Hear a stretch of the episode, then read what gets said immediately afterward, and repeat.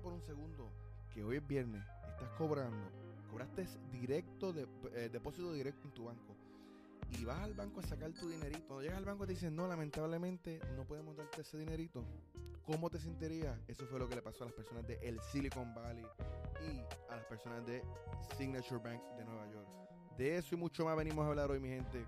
Ustedes sabían que cada banco, la mayoría de los bancos, tiene un seguro.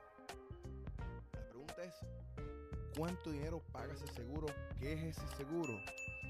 Y también vengo a hablar hoy cuatro bancos que sin importar guerras, sin importar recesiones, son bancos que son poderosos y que tú deberías tener tu dinero en uno de ellos, de ellos, ¿verdad? Para que tengas un poco de tranquilidad y paz mental.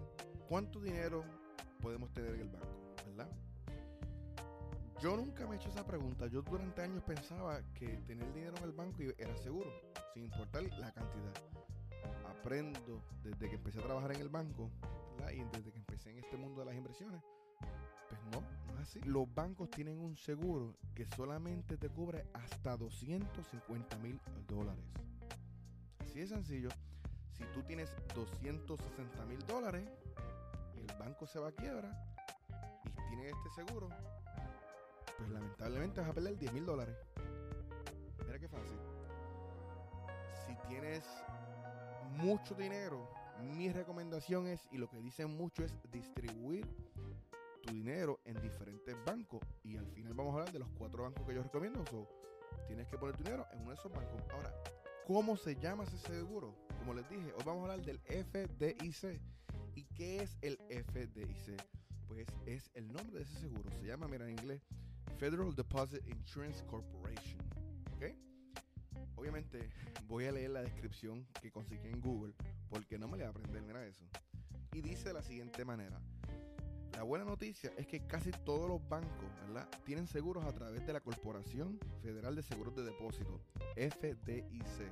Esta protección cubre hasta 250 mil dólares por depositante, por banco asegurado, por cada categoría de titularidad de cuentas. Este seguro cubre una variedad de cuentas de depósito, incluyendo cuentas corrientes de ahorros y mercado monetario. Ahí lo tienen, mi gente. El FDIC es un seguro que te ayuda, te cubre hasta 250 mil dólares. Eso es lo que tienen que saber, no se, pueden, no se tienen que complicar la vida. Si tú en estos momentos que me estás viendo tienes en tu banco menos de 250 mil dólares, tranquilo, tranquilo, porque estás asegurado. Ahora, si tú eres parte del 1% y tienes mucho más de 250 mil dólares, pues entonces tienes que buscar la manera de distribuir tu, este, tu dinero. Y algo que quiero compartir con ustedes antes de, hablar de los cuatro bancos que yo recomiendo para que tengas una paz mental y una tranquilidad, ¿verdad? Es que no podemos dejarnos llevar por lo que están diciendo las noticias, no nos podemos dejar llevar por lo que esté pasando. Porque sí, hay bancos que tomaron malas decisiones, sí, hay bancos que se fueron a quiebra, ¿verdad? Hay otros que están peligrando. Pero no quiere decir que todos los bancos vayan a fallar y fracasar en este 2023. Los dos bancos que se han ido a quiebra, el número uno fue el Silicon Valley Bank, ¿verdad? Y ese banco es un banco que se especializaba en, en compañías de tecnología, emprendedores que, que tenían negocios, tenían startups, ¿verdad? Emprendedores que, que tenían compañías de tecnología y ese era su enfoque. Y muchos de esa gente eran, eran multimillonarios, tampoco eran que eran unos, unos pobretones. Entonces, ellos cometieron unos, unos, unas malas decisiones que al momento parecían que eran correctas y lamentablemente cuando la gente se enteró, empezaron a sacar su dinerito, el, la el FDIC se tuvo que meter y, paralizar y cerrar el banco. No podemos tener miedo. Mira, yo estoy trabajando en un banco ¿verdad? En estos momentos. No puedo decir el nombre del banco, pero sí están entre estos cuatro que voy a mencionar. Y el montón de personas estresadas, volviéndose locas, desesperados, sacando su dinero y depositándolo en mi, en mi banco. Este, bueno, no es mi banco, pero en el banco donde trabajo. Gente sacando su dinero de sus cuentas de retiro, sea, la gente sacando de otros bancos. Y, y lo que están creando es un caos porque están escuchando lo que dicen las noticias y se desesperan y no podemos desesperarnos. ¿Ok? uno de los quotes de Warren Buffett es algo de que cuando, no me acuerdo muy bien el quote, pero yo sé que él hablaba como que cuando hay sangre en la calle es el momento de crear este, riqueza, es el momento de invertir, porque está todo el mundo asustado. Cuando está todo el mundo asustado, los precios de las acciones caen. Ahora mismo, Charles Schwab está, esa, la acción está a 30% de descuento, está, en venta, la gente asustada. ¿Qué hacen las personas que tienen dinero? Ellos empiezan a invertir y a comprar todo en, en especial. Mientras los pobres, mientras los que están pendientes de las noticias, ¿verdad? Están asustados. no, que el, voy a perder mi dinero, empiezan a sacar. Pues tenemos que tener control, tenemos que tener control emocional. No tienes control sobre tus emociones, no se pongan a ver las noticias porque lo que van a hacer es, se van a hacer daño a ustedes mismos. Y, por ejemplo, yo vi una persona que tenía 100 mil dólares en su cuenta de Fidelity las acciones están eh, por el piso y las sacó. ¿Qué ustedes creen que sucedió con esa persona?